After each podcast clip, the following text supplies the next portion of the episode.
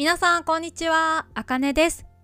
もう知っている人も多いと思いますが、今まで緊急事態宣言が出ていた日本のすべての地域で緊急事態宣言が明けました。明けるというのはある状態や期間が終わるという意味でよく使います。例えば夏休み明けに宿題を出さなければならないこれは夏休みが終わった後という意味です。梅雨明けという言葉もあります。梅雨が明ける。つまり、梅雨の時期が終わるという意味です。私も10月から学校に行って授業をしています。先週、久しぶりに東京へ行ったら人が多くてびっくりしました。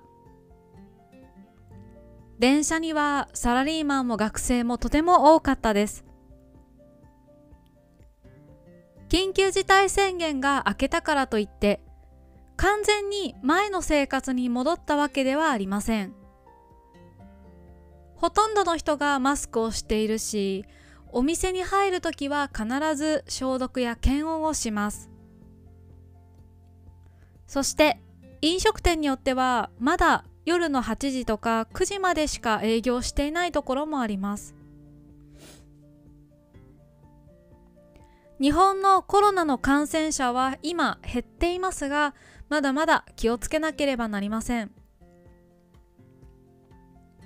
日本で1回目のワクチンを打った人は人口の70%を超えたそうですがワクチンを打ったからといって感染しないわけじゃありません。これからも気をつけましょう。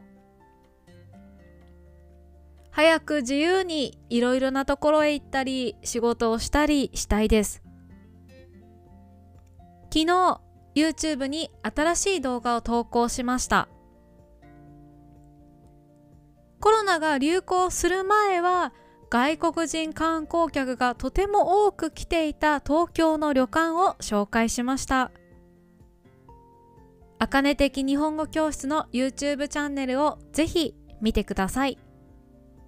よろしくお願いします。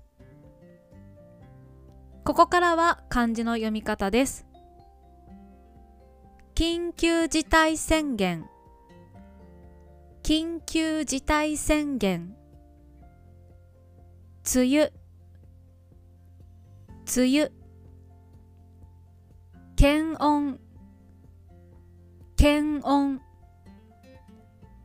感染者。感染者。超える。超える。今日も聞いてくださってありがとうございました。今日はここまでです。バイバイ。